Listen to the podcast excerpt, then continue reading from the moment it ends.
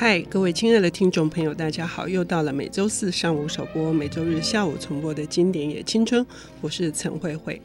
呃，在《梁陆家之味》这本书里面，我读到了一句话，非常的有感觉。他说：“食物是最早的母语，而且年纪越大，越感受到母语的力量。”这个母语呢，就是在母亲的这个奶水里面，其实已经呃受到了很强大的滋养了。也许我们现代人没有办法喝到母奶，可是当我们第一口吃到母亲为我们煮的这个食物，呃，日积月累之后，它最后也成了，也许有一天我们离家之后的乡愁。今天我们邀请到的领读人是刚出版《吃饱睡饱，人生不怕》，呃，写了非常多关于呃食物所带来的力量，这里面也有他传承至阿嬷还有奶奶的食物的。很多的记忆，当然母亲也是。呃，我们要来欢迎江湖人称“小猫之称”的这个 徐心怡小姐。Hello，慧慧姐好，大家好，我是小猫徐心怡。是今天要谈的这本书很古老，很古老哈，还蛮古典的，很古典的，用古典来形容，是一九八五年。好，但是因为这个作者呢，他实在是辈分太高了，就是老前辈 余光中先生的老师哎，是，而且不停一直讲出他的名字。今天要讲梁实秋，但是一直讲成梁启超，好糟糕。梁实秋，今天要介绍梁实秋的《雅舍谈吃》。嗯，对，他的雅舍小品哦，呃，嗯、事实上也也是跨越时代的经典。对，嗯，对，每一篇都蕴含了呃。也是人生的一些哲思，哈，对，那又有一些寻常的味道，不是那样的张扬，但是，但是就是骂起人来嘴也蛮毒的，就是因为你知道他们毕竟是民国前的人，是，所以他们有一些用语可能会比较，就是真的比较古典嘛，对，所以才叫亚舍。对，可是你穿越了那个古典之后，看到了他文章的本质，就是一个嘴贱的人。对，就这一本书，这本书就是一个 是就是那个，就是嘴还蛮贱的人在讲吃啊，就是老式的毒舌，我们要雅一点，老式的毒舌，对，但就还蛮好笑。我有时候看到他在骂人家做那个爆双脆做的不好，我真是笑到不行。然后他又里面又举了非常多的例子，什么吃汤包喷到脸啊，然后对方这样子继续吃汤包，然后连那个跑堂的都说，哎，要不要给你那个毛巾？然后那个人还说，他还有两个汤包没吃完，等他吃。吃完，我想说哇，最好你看冷笑话哎，对呀，超好笑的，是不是？就是这个人被溅了一身热热的热汤哎，他居然还纹风不动哎，对，应该是因为那个汤包很好吃吧，我觉得，所以要来用这样子来说，宁可被对。泼到也无所谓，就继续吃汤包。就是本来觉得可能有些人会觉得说梁实秋。就是他的东西会好看嘛，然后很老、嗯、很老派啊，很什么？不会，其实大家穿越了那个有，他可能会有一些些修辞上的呃适应，但是其实穿越了那些之后，真的很好看，还蛮有趣的。而以我这样子的那种工具书癖的人哈，嗯、我会看到这些难字哦，嗯、可是他比唐鲁孙先生好啦，他难字还没有那么多，对对对对对。我上去查就很有意思，因为那些很可能是食物的做法，对比如说它叫做抻面，抻是一个手，在一个一个点点，对不对？但是那就拉面的意思，啊，对对对对对对对。那我就觉得哦，原来是这样子，抻面就是拉面，我我觉得很有意思。它里面还有一个我我也去查，哎，嗯，因为它里面有写到。做葱油饼这件事，嗯、其实那段真的超好看。他讲说葱油饼要怎么做，然后葱白要三，什么绿葱要七，然后要切得很细，然后要一层一层干嘛干嘛。可他讲了一个叫做方子油，嗯，对我去查，哎，其实就猪油不是，嗯、还好现在 Google 很方便，不用查字典，因为我们家。我看这边，因为呃，梁实秋是一个在北京长大，然后但他也到过南方教书，然后后来到了台湾，然后也去了美国，嗯、所以他这里面甚至写麦当劳。嗯，麦当劳那篇我很早就赶快找出来看，嗯、他在赞美麦当劳，哎，挺不赖的，这老先生很不错哦。嗯、是，对。可是里面我会有一些有共鸣，因为呃，我们家做葱油饼，因为我奶奶是从上海来，嗯，然后我我爸爸很会做菜，我们家男人都会做菜，然后我们家从小吃葱油饼都是自己做，嗯，然后我爸会在黄昏的时候在那个眷村的院子打一张桌子，然后擦干净，就一桌子擦干净之后，就直接在上面和面，然后做这样，然后就是也用猪油，然后葱花切的很细，然后我们家饼都是自己摊的，嗯，超好吃，嗯，这像现在我也没有要说现在的葱饼不 OK，但是你知道葱油饼就是应该很多层，一层一层的，然后呢，它其实是扁的，可是现在有一种葱油饼是我后来这样做，就是偷懒的做法，就是嗯。你把它面摊好之后，抹了猪油嘛，然后撒了葱花之后，一卷一卷卷起来后，就把它弄成一个像蚊香那样盘起来，然后就直接煎了。不是不是，其实正统做法应该是你把它弄成一圈，就是说压扁了，压扁再擀一擀，然后压扁再擀一擀，那样才会有真正细致的、脆脆的，有很多层很好吃的那个层次感才会出来，对，对不对？讲到做吃的，我口水都要流下来了。是，所以如果这本书呃分成呃两个大部分，一个大部分是梁实秋先生在一九八五年出了，然后后来二零。呃，零九年又有一个新版嘛，嗯、增加新新增四篇文章。但我从他的女儿哈，嗯嗯小女儿梁文强那边，因为你刚刚讲这个现代人做葱油饼，就是他是一个营养学的这个大学老师，可是他。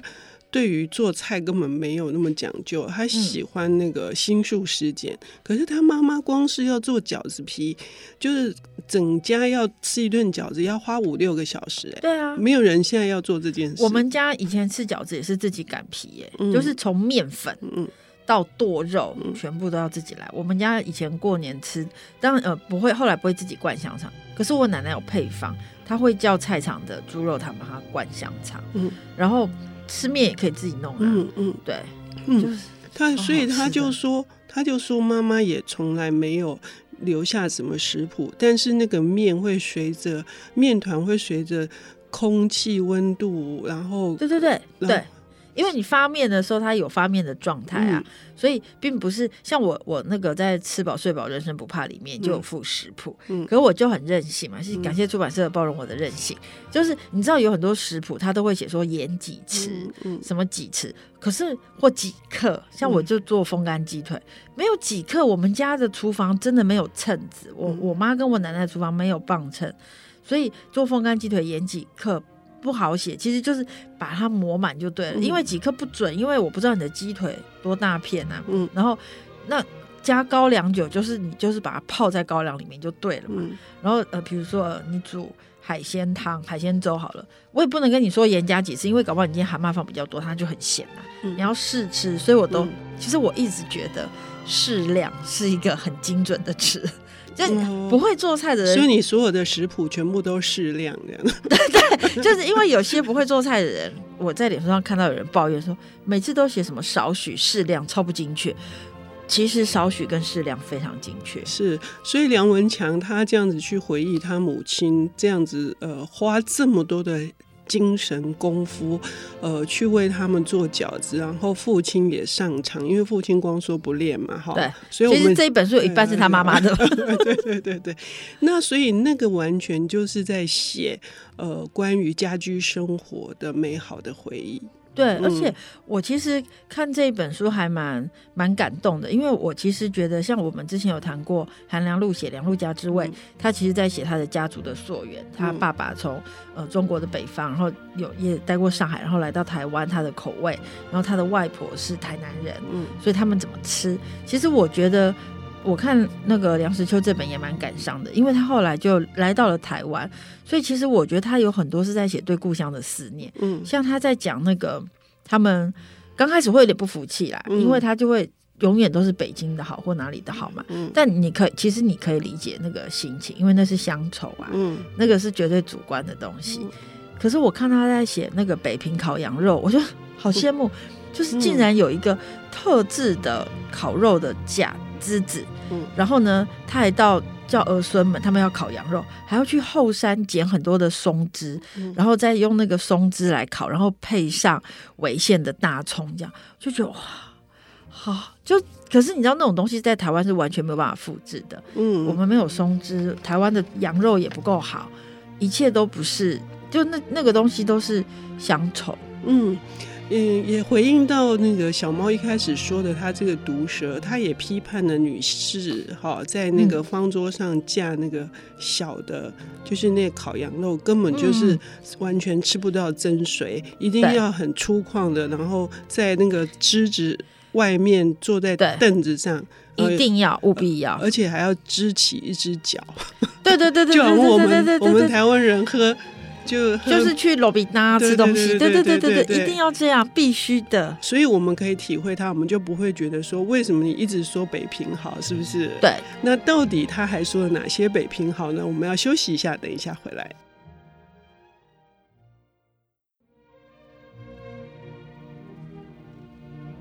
欢迎回到经典也青春，我是陈慧慧。我们邀请到的领读人是刚出版了《吃饱睡饱，人生不怕》，带给我们非常多继续往前走的力量的小猫瞿欣怡。他为我们带来的这本经典是梁实秋先生的《雅舍谈吃》，呃，谈的是。乡愁，但是借由他对于这个北平儿好 这件事，北平儿好是。北平儿好，对，因为他在童年时光哈，一直到他青年之后，就是战乱的关系离开家乡，因此那一段呃，就是父亲母亲的记忆，全部都由食物来，好，全部回到自己的心中了。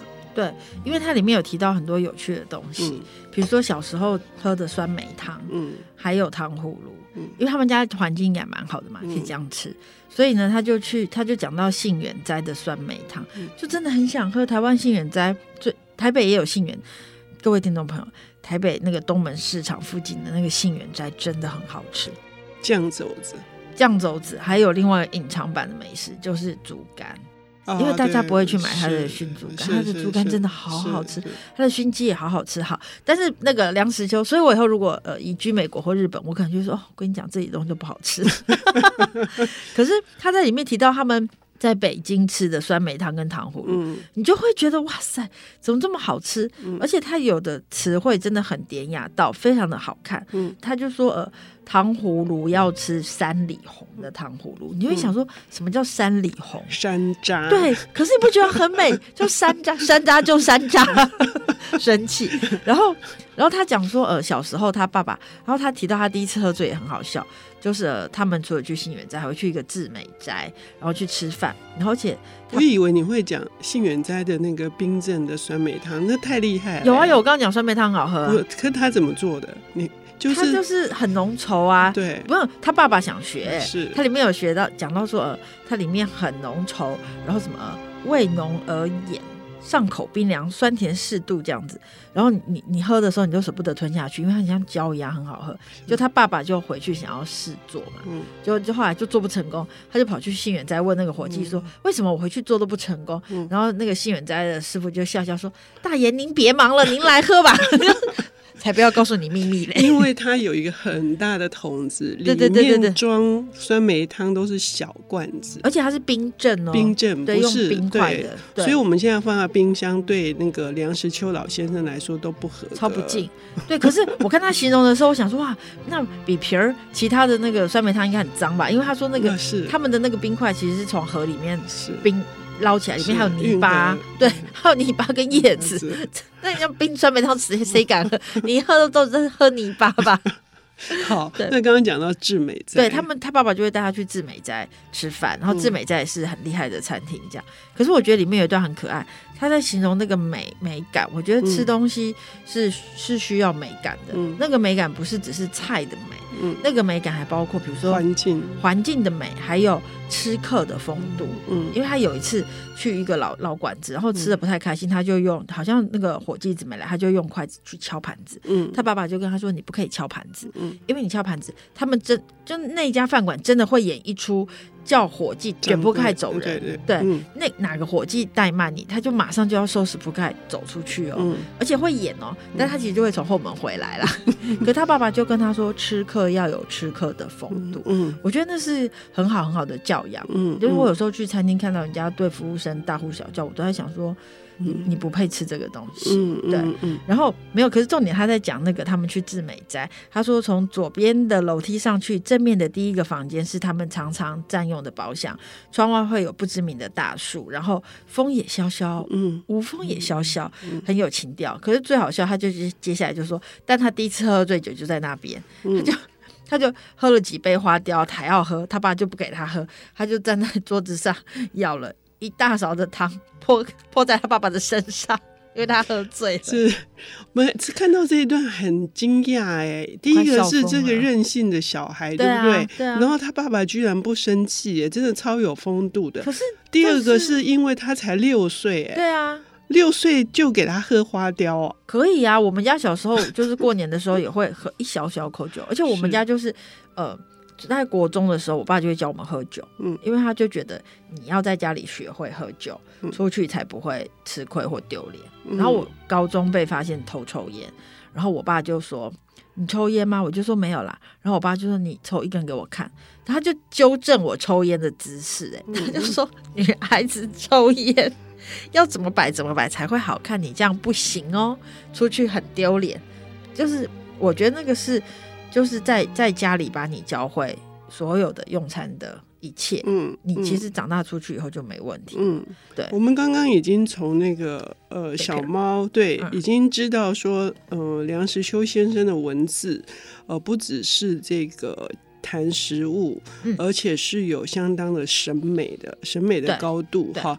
那可是里面也还是有很多有趣的、幽默的地方哈。尤其是在呃讲这个徐志摩，徐志摩吃不到桂花发脾气，对，吃不到桂花煮栗子，哦，好想吃哦，一定很好吃吧？嗯，对，然后就写了一首诗，对，那首诗很有趣哦。他他只不过没有吃到栗子，嗯、没有吃到桂花，所以他也是个吃客。对，但他就写了一首诗叫《这年头活着不易》，不就是吃不到桂花栗子吗？他就说：昨天我冒着大雨到烟霞岭下访桂，南高峰在烟霞中不见，在一家松毛铺的屋檐前，我停步问一个村姑：今年翁家山的桂花有没有去年开的美？总之呢，他就开始讲一大堆一大堆一大堆，之后就说。果然，这桂子林也不能给我点欢喜。枝头只见交尾的细蕊，看着凄惨。哎，无妄之灾。为什么这到处是憔悴？这年头活着不易，活着不易。就你，而且你知道最有趣，他其实是因为梁实秋写了，我们就知道他那天只是因为吃不到桂花。嗯，可是下面啊。就是这首诗还有赏析，嗯，赏析还把它当成一回事，就是人面桃花的这个典故嘛。那就不是他就是在讲说这个诗的结构是什么，神话的原型是如何如何。哦，人面桃花，对对对。可是其实重点他是在讲说我没吃到桂花煮栗子，对，就是这些文人很有事。是，可是他说呃没有办法安慰他，也许真的他当时发生了什么人生当中的一些。不愉快的事情吧，所以他真的需要食物给他一些疗愈跟安慰。对，嗯，这也是也是你的书、你的文章里面写的。呃，就是尤其是梁实秋先生也提到的这个东坡肉啊，东坡肉好好吃哦。东坡肉是要对，东坡肉是要慢煮细炖的。对，跟你写的红烧肉是不是也是？基本上是一样的，嗯、就是它可能有一些些做法上的差异，嗯、但是其实我其实觉得做菜跟吃菜都是一件很风雅的事情，因为它都需要优雅，都需要时间。比如说像东坡肉，你一定要花很多的时间炖。就像我在做红烧肉的时候，年轻的时候就会觉得说，不就是把肉丢进去，把酱油倒进去卤一卤就好了？其实不是，像呃。我做的我上海式的红烧肉，就是一定要先把肉切的方方正正的，然后要买一定要买有带油花的五花肉，然后现在很难买，大家喜欢吃瘦肉，可是五花肉红烧肉一定要肥肉，然后把它方方正正的煎好之后，而且要煎出上色哦，然后再放一点点酱油膏，就是老抽下去炒，炒完之后再加冰糖下去炒那个焦糖的香味。炒完焦糖的香味之后，要倒一点陈绍，嗯，陈年绍兴去把那个酒味呛出来之后，才能加酱油炒一炒以后，再加那个酱油水去把它卤然后卤至少要卤两三个小时，而且我都是用铸铁锅卤，就是一定要做到这种程度，嗯、那才是一锅好肉。也就是说，有的时候真的是人生急不得哈。像梁先生他就说，他十炖十红烧肉，就是他炖肉一定就是九次会焦掉，因为没耐心。对他，他有提到他没耐心。可是我其实是因为做菜才学会比较有耐心，嗯、因为。很多菜都需要时间，其实就像是人生就是要因缘具足。像我年轻的时候就会一直急着想要出书啊，想要证明自己可以。可是后来你发现这件事情是急不得的，嗯，它其实是需要时间的。比如说每一篇文章写好都需要时间，然后这些文章可以串联成一本书，它到什么时候可以出版，什么时候可以带给大家，其实我觉得就这都是要。因缘具足，都是要那个肉炖烂了才可以上桌，所以就慢慢的，其实很有趣。年轻不是应该有比较多时间吗？可是年轻人反而很急躁，嗯，可是到了一定的年纪，反而会觉得花时间没关系，我我可以等待，因为我知道等待的价值就是我等了两三个钟头，我就会换来一锅油亮的红烧肉，嗯，对。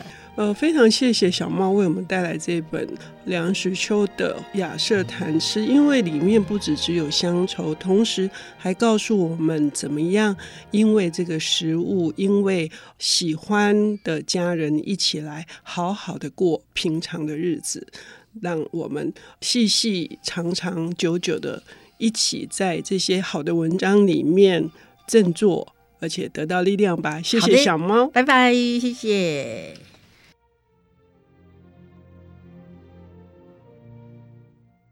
本节目由 IC 之音与瑞木读墨电子书联合制播，经典也青春与您分享跨越时空的智慧想念。